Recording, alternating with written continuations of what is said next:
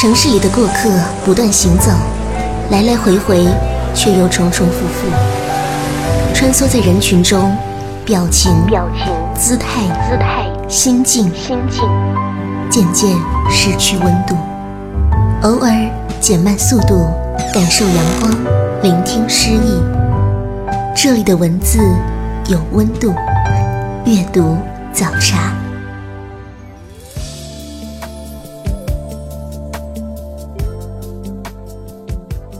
各位听众朋友，欢迎收听阅读早茶，我是主持人西西。最近喜马拉雅开通了问答功能，欢迎大家向我提问，无论是关于爱情、友情，还是生活当中的一些烦恼，你都可以告诉我。就把我当做树洞，让我倾听；或者是你有什么困难，你也可以告诉我，让我来为你解答心灵上的困惑。想看什么书，也可以向我咨询。欢迎大家通过问答功能向我提问。今天的节目我们要关注的是《七月与安生》。听说《七月与安生》要改编成电影的时候，我的第一反应是，这股浪潮终于是冲到了安妮宝贝的小岛。安妮的文字通常来说故事性没有那么的强烈。探索的是人的思想和情感，所以很多人都不看好他的故事被搬上大荧幕。令人意外的是，和很多恶评如潮的电影不一样，这部电影不但拍出来了，还很受好评。以前看过一篇文章，说一部电影改出来的样子，就是导演展现出他对书的理解程度。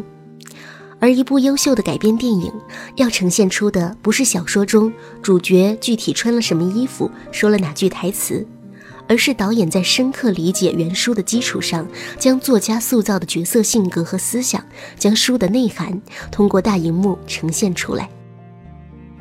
七月与安生的电影把握住了原著的精髓，所以获得了肯定。这个故事诞生于十三年前，是庆山，也就是安妮宝贝备受文艺青年喜爱的一部作品，也曾收录在安妮宝贝的短篇小说集《告别薇安》中出版。小说讲述了两个从十三岁就相识的女孩，在命运的捉弄下爱上同一个男人，然后经历了一系列波折的故事。今天节目，我们分享《七月与安生》这个故事，分享《告别薇安》这本书，分享安妮宝贝的文字。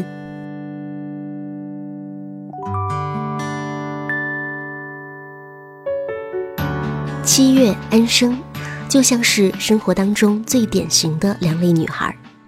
七月柔情似水，安生热情如火。七月传统乖巧，安生叛逆张扬。七月安于小镇生活的平静稳妥，安生向往广阔天地的自由自在。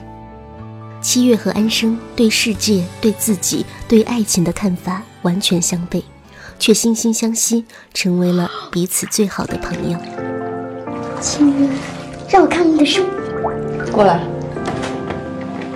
脱了一起洗吧。我们俩呀。都特别爱装，只有七月知道我到底是谁。长大，原来是这样的。我这一辈子注定四海为家。你去哪？你想去哪？我想自由自在的生活。然而，这两个女孩谁也不快乐。七月从小就是老师、父母眼里的优等生，人生规划按部就班。考大学、毕业、工作、结婚、生孩子，可他内心很想打破这些束缚，遵从自己内心的想法去生活。然而，对男主角佳明的爱使他一直压抑着自我，只能服从社会对贤妻良母的要求，做乖乖女。哪怕最后逃婚出走，都是因为要躲避家乡的流言蜚语。安生看似潇洒不羁，内心却非常渴望拥有家庭和关爱。坏女孩的形象使她仿佛拥有原罪，在面对七月时永远低他一等，甚至被七月骂过贱。无论七月还是安生，都没法摆脱社会、家庭、异性对他们的束缚，使他们无法自由地选择自己想要的生活。下面。西西选取《七月与安生》这篇小说的部分内容分享给大家。七月第一次遇见安生的时候是十三岁，新生报道会上，一大堆排着队的陌生同学，是炎热的秋日午后，明亮的阳光照得人眼睛发花。突然，一个女孩转过脸来对七月说：“我们去操场转转吧。”女孩的微笑很快乐，七月莫名其妙的就跟着跑。很久以后，七月对佳明说：“他和安生之间，他是一次被选择的结果，只是他心甘情愿。虽然对这种心甘情愿，他并不能做出更多的解释。”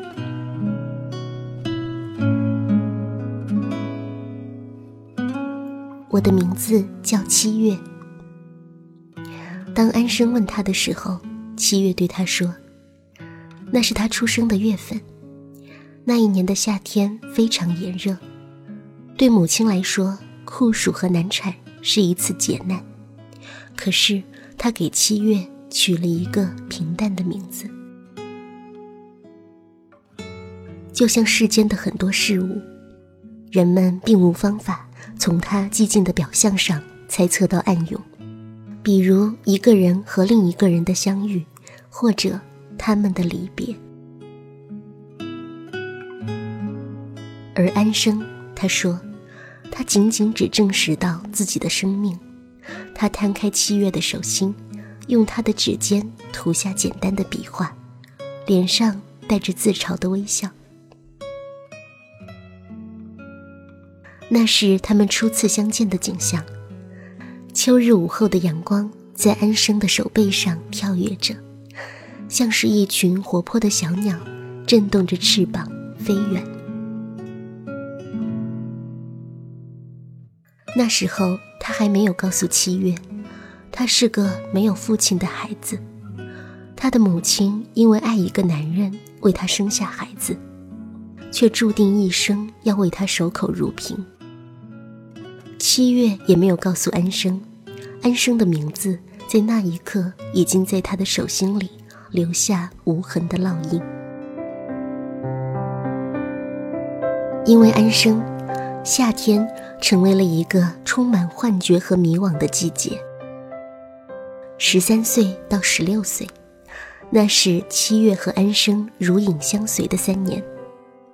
有时候，七月是安生的影子；有时候，安生是七月的影子，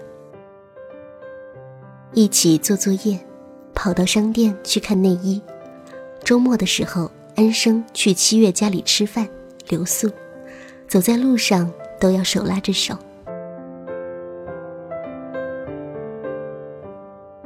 七月第一次到安生家里去玩的时候，感觉到安生很寂寞。安生独自住在一大套公寓。他的母亲常年在国外。安生的房间布置得像公主的宫殿，有满满衣橱的漂亮衣服。可是因为没有人，显得很寒冷。七月坐了一会儿，就感到身上发抖。安生把空调和所有的灯都打开。他说：“他一个人的时候，常常就这样。”然后。他带着七月去看他母亲养的一缸热带鱼。安生丢饲料下去的时候，美丽的小鱼就像一条条斑斓的绸缎在抖动。安生说：“这里的水是温暖的，可是有些鱼，他们会成群的穿越寒冷的海洋，迁徙到辽阔的地方，因为那里有他们的家。”安生那时候的脸上有一种很阴郁的表情。在学校里，安生是个让老师头疼的孩子，言辞尖锐，桀骜不驯，常常因为和老师抢白而被逐出教室。少年的安生独自坐在教室外的空地上，阳光洒在他倔强的脸上。七月偷偷地从书包里抽出小说和画眉，扔给窗外的安生。然后他知道，安生会跑到他的窝去看书。那是他们在开学的那个下午跑到操场上找到的大树，很老的樟树，树叶会散发出刺鼻的清香。安生踢掉鞋子，用几分钟时间就能爬到树杈的最高处。它像一只鸟一样躲在叶子里，晃动着两条赤裸的小腿，眺望操场里空荡荡的草地和远方。七月问他能看到什么，他说：“有绿色的小河，有开满金黄色雏菊的田野，还有石头桥，一条很长很长的铁轨，不知道通向哪里。”然后。他伸手给他，高声的叫着：“七月，来呀！”七月仰着头，脚扭着自己的手指，又兴奋又恐惧。可是他始终没有跟安生学会爬树。终于有一天，他们决定去看看那条铁路。他们走了很久很久，一直到暮色迷离。还没有兜到那片田野里面，半路突然下起大雨，两个女孩躲进了路边的茅草屋里。七月说：“我们还是回家吧。”安生说：“我肯定再走一会儿就到了。我曾发誓，一定要到这段每天都能看到的铁路上走一走。”于是大雨中。两个女孩撑着一把伞向前方奔跑，裙子和鞋子都湿透了。终于看到了长长的铁轨，在暮色和雨雾中蔓延到苍茫的远方，而田野里的雏菊早已凋谢。安生的头发和脸上都是雨水，他说：“七月，总有一天。”我会摆脱掉所有的束缚，去更远的地方。七月低下头，有些难过。他说：“那我呢？”安生说：“你跟我一起走。”他似乎早替七月做好打算。初中毕业，十六岁，七月考入了市里很好的重点中学，安生上了职业高中。学习广告设计，七月成为了学校里出众的女孩，成绩好，脾气也一贯的温良，而且非常美丽。她参加了学校的文学社，虽然作文常常在比赛中获奖，但是她知道，真正写得好的人是安生。他们曾借来大套大套的外国小说阅读。喜欢的作家是海明威，只是安生向来不屑参加这些活动，而且他的作文总是被老师评为不健康的颓废。没有安生陪伴的活动，七月显得有些落寞。文学社的第一次会议，七月到得很早，开会的教室里都是阳光和桂花香。有个男孩在黑板上写字，七月推开门说：“请问。”然后男孩转过脸来，他说：“七月进来开会。”他的笑容很温和。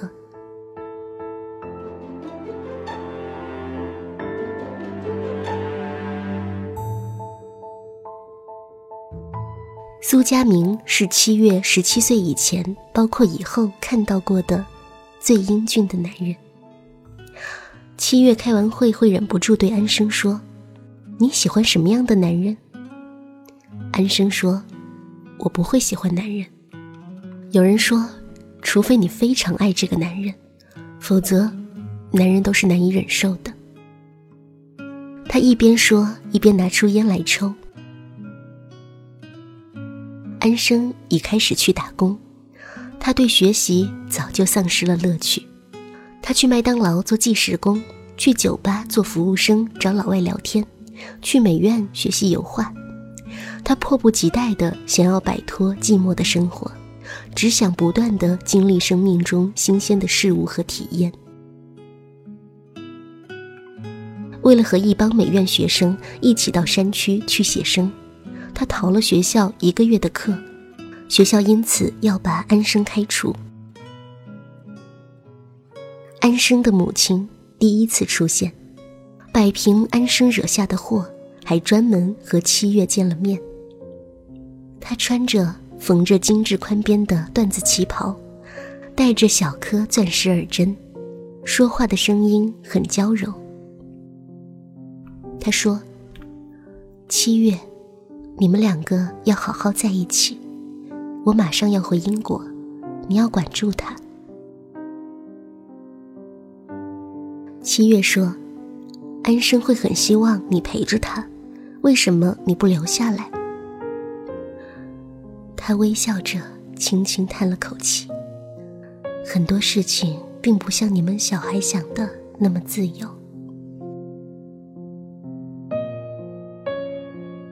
七月不明白，他只是觉得安生寂寞。安生每次到他家里来都不肯走，一起吃饭，一起睡觉。他喜欢屋子里有温暖的灯光和人的声音。七月家里有他父母、弟弟，一共四个人。安生对每个人都会撒娇。七月看着安生的母亲。觉得他很像安生的房间，空旷而华丽，寒冷深入骨髓。那天夜晚，七月在家里和父母弟弟一起吃饭，感到特别温情。他想，他拥有的东西实在比安生多，他不知道可以分给安生一些什么。晚上下起雨来，七月修改校刊上的文章，又模糊的想起阳光和桂花香中那张微笑的脸。佳明很喜欢他，周末约了他去看电影。也许安生爱上一个人会好一些。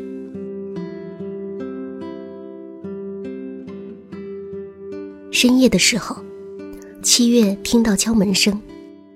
他打开门，看到浑身淋得湿透的安生，抱着双臂靠在门框上。他走了。安生面无表情地对七月说：“搭的是晚上的飞机。”七月给安生煮了热牛奶，又给他放热水，拿干净衣服。安生躺下后，一言不发地闭上眼睛。七月关掉灯，在安生旁边慢慢躺下来。突然，安生紧紧地抱住他，他把头埋在七月的怀里，发出像动物受伤一样沉闷的呜咽。温暖黏湿的眼泪顺着七月的脖子往下淌。七月反抱住他。好了，安生，乖，一切都会好的。我们会长大，长大了就没事了。七月说着说着，在黑暗中也哭了。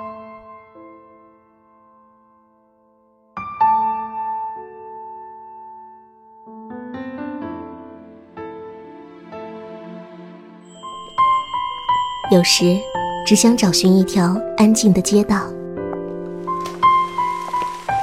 随意翻开某一本书，忘记时间，忘掉烦恼。在您耳边的是阅读早茶。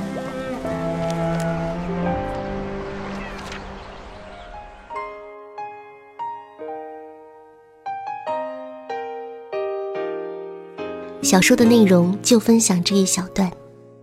安妮宝贝从一九九八年开始写小说，而《告别薇安》是她出道时候的作品。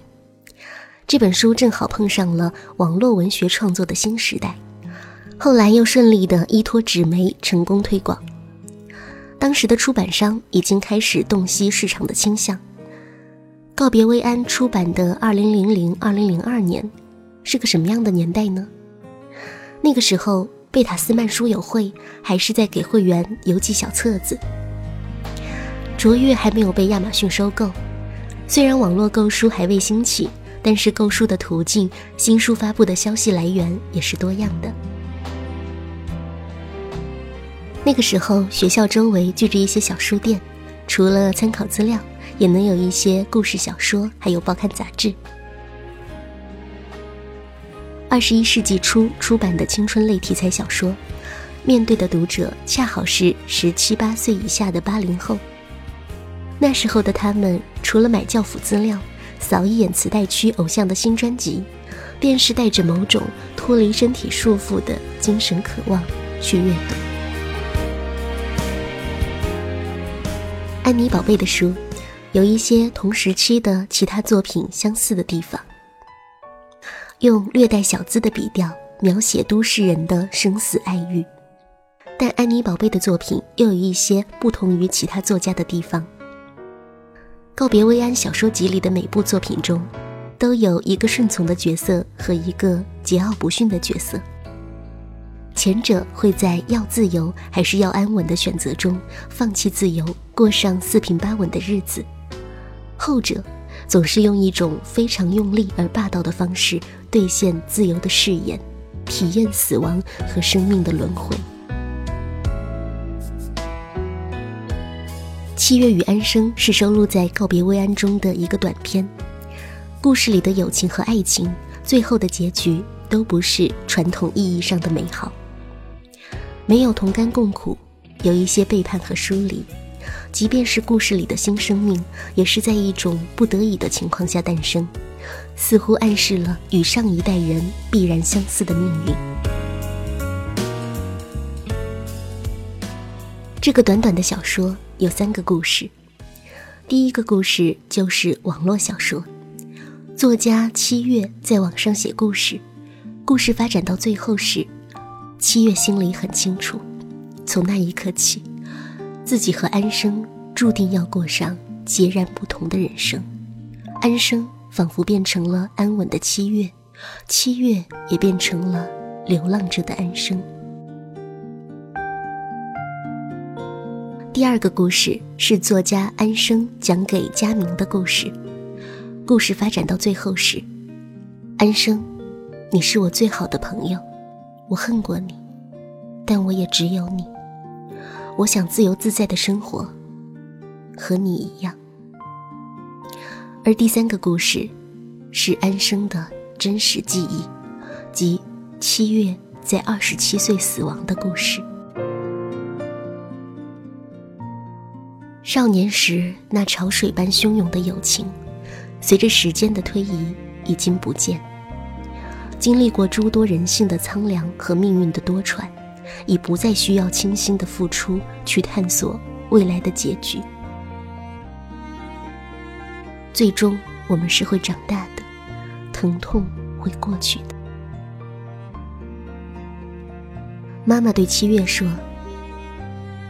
女孩子不管过怎样的人生，都是很辛苦的。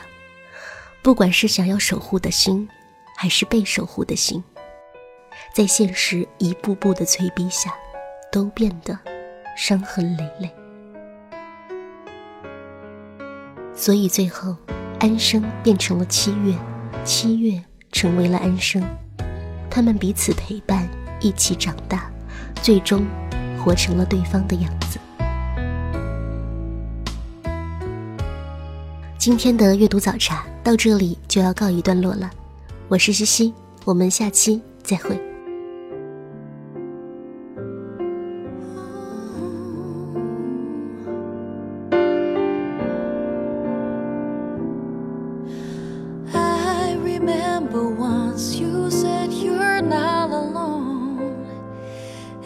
were there.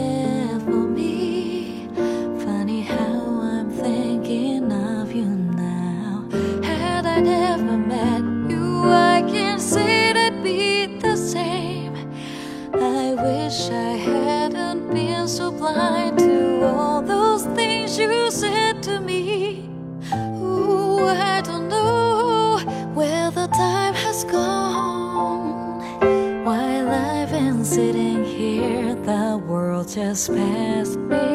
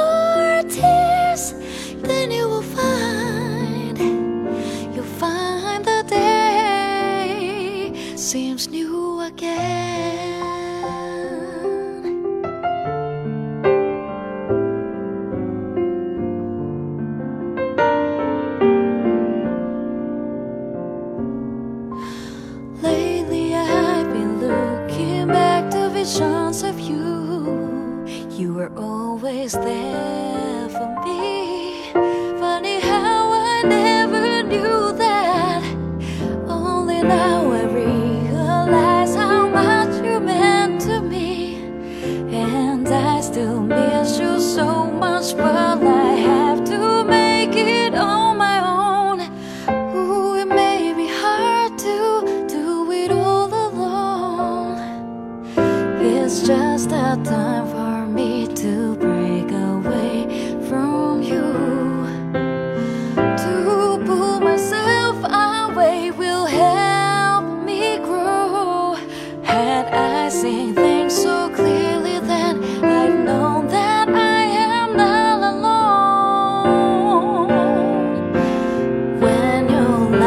I've.